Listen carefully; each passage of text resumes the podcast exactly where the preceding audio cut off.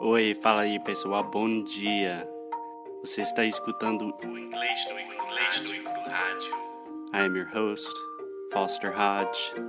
This is your daily dose of English.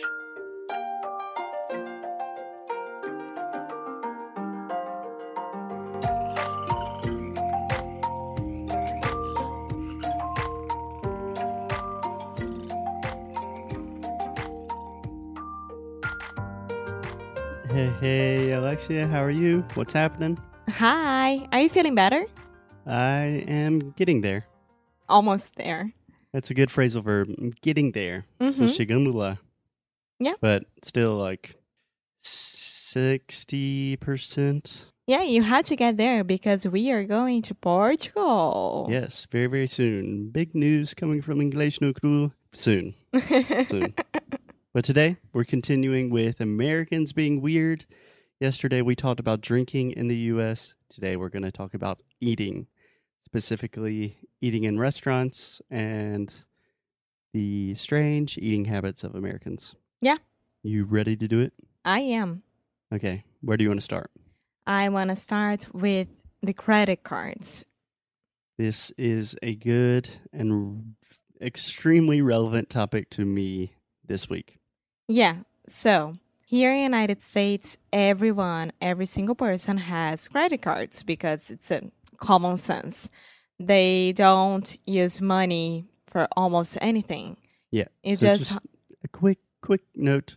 There is a huge portion of the population in the US that does not have access to credit, but much much more common than in Brazil. Yeah.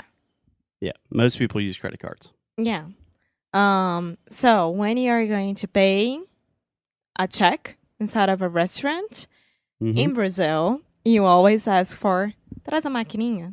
Yep. Right? The little machine. Yeah, it's against the law that y- they go with your credit card without you being by their side seeing what they are doing because of clones. Yeah, we say the same thing in English. We say if someone clones your credit card or credit card cloning Yeah, cl- credit card cloning, which happened with you already. happened to me 3 times in Brazil. Yeah.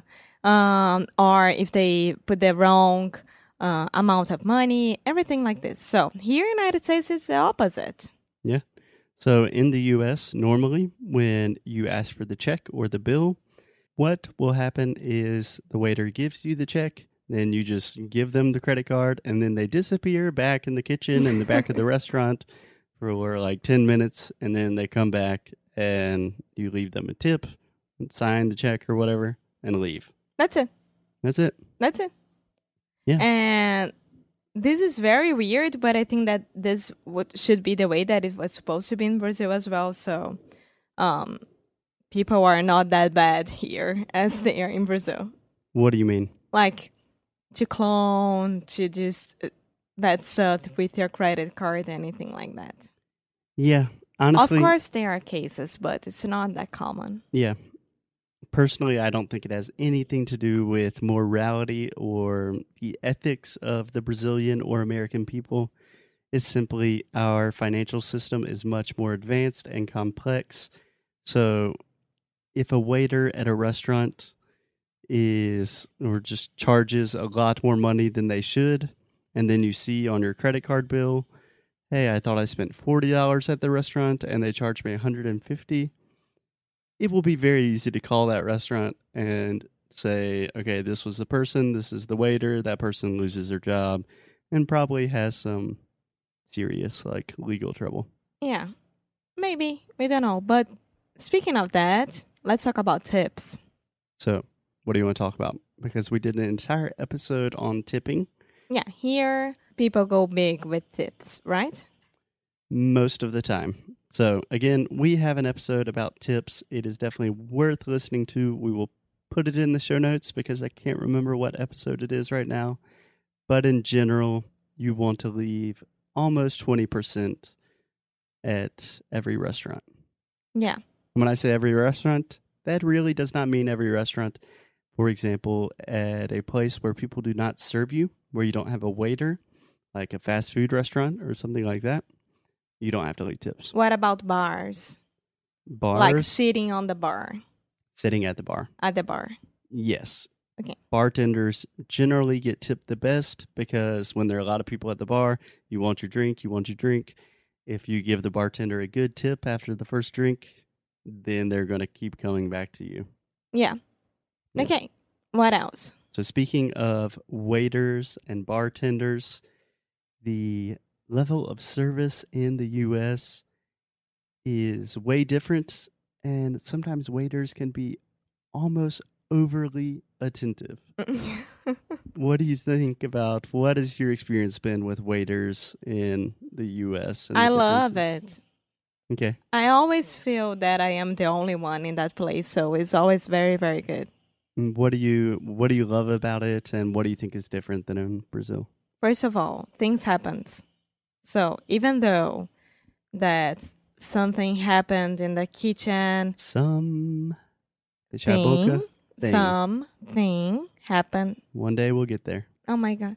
Okay, so even though if it's something happening in the kitchen that your food is late or anything like that, they will come to your table, they will let you know, and they will offer something for free for you just because of that. In Brazil, you had to wave 30 times to get meals from the waiter. Yeah. And well, in Brazil, I don't, São Paulo is not like that that much, but in Rio, it's like this. Yeah. So obviously again, as always, we're making huge generalizations. Yes, of course. There are shitty waiters in the US. There are wonderful waiters in Brazil. So it always just talking about generalities. But something that waiters do that I think is extremely different, like even in Sao Paulo, where the level of service is a little bit higher, waiters in the US get really personal sometimes. Yeah. Like they almost always say, like, Hey, my name's Samantha. I'll be taking care of you this evening. How are you guys doing? And you kind of chit chat Who is Samantha? I was just trying to think. Of I a name. already know that there is a Fernanda that you like in the Mexican place. Now, who is Samantha? There is no Fernanda I like at the Mexican. I have like six students named Fernanda that listen to the show, so they're no, going to think but I that's like all very weird. Fernandas. No problem at all. And I like Fernanda from Mexican. Okay, might have to cut that part. anyway, it would be very strange for you, right? If you go to a restaurant in Brazil and the guy is like, "Oi pessoal, meu nome é João. Eh, vou cuidar de vocês." no, no, there is no strangeness about anything in this. You don't think so? No, I don't think so. I don't remember. Very few times, very few times in Brazil. In good restaurants, they do that. maybe like a very fancy restaurant. In a in a bar that you always go, you already know their names. yeah, of because course. they are your friend. different story. yeah. Different story. But I don't think it's weird at all, honestly. I think it's okay. Interesting. Yeah. Okay. Going to talk a little bit about food. Fried food. So in the U.S., especially in the South, we love to fry everything. Yeah. So last week I had fried scallops. Mm. So good. Yeah. I think it was the best scallops ever. Yeah. So last week, as we talked about, we are we were in Myrtle Beach, which is a very tourist city in South Carolina, and it's almost impossible to find anything that's not fried. Not a good place for vegetarians or people that have any sort of Yeah. cholesterol problem. Not healthy food, but really good food. Yeah. That's a problem. I think sometimes we would call it soul food. well, I loved fried scallops and I loved hush puppies. Do you want to explain what hush puppies are? Hush puppies are are almost our bolinha de arroz, but it's not with rice, it's with corn. Exactly. So it's almost the same thing, but instead of rice, there is corn. Yeah, and it's a super southern thing. And speaking of fried food, I think another really weird thing with food are the portion size. That's ridiculous. Seriously, it's it's it's outrageous when you order a meal here and you look at the size of that plate and it, I, I get nervous only to think about it. So in that case, Alexia, I think the perfect phrase would be I get nervous just thinking about it. Yeah, You gonna try that? I get nervous only thinking about it. I get nervous just thinking about it. Oh, sorry. I get nervous just thinking about it. Perfect. Yeah, I'm just trying to calm you down a little bit. so Alexia is a small girl. She cannot eat as much as a big American like me. No, but seriously, it's not healthy at all. Yeah, portion sizes are ridiculous in most of the US. Yeah, it's not only with food, with drinking as well. Huge so? cokes, huge everything. I feel bad every time that I have to go out. Yeah. So in Texas, I've actually never been to Texas, but there's like a famous saying in Texas that everything is bigger in Texas. For me, it's just kind of like everything is bigger in the US in general, Yeah, at least Well- talking about food. can't wait for dinner tonight. Speaking of portion sizes, just one last thing. Did you ever see a documentary called Supersize Me? Yeah, You saw it? yeah. Yeah, it's a It documentary. was a must see in most of high schools. Oh, really? We had to watch that like a lot of times during high school. It was very important and very good for us. Uh, Yeah. Yeah. Eat, I- eat normal amounts of food, people. Okay, so do we have any other point? uh, I think that's it today.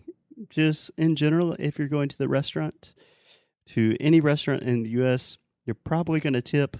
You're probably going to have a super nice, almost kind of getting in your business waiter or waitress. A quick tip always ask if they have small plates. That's it. And you can also split plates. Yeah. Save some money and probably be a little bit healthier. Yeah. Cool. Anything else? Nope. Okay. Talk to you guys tomorrow.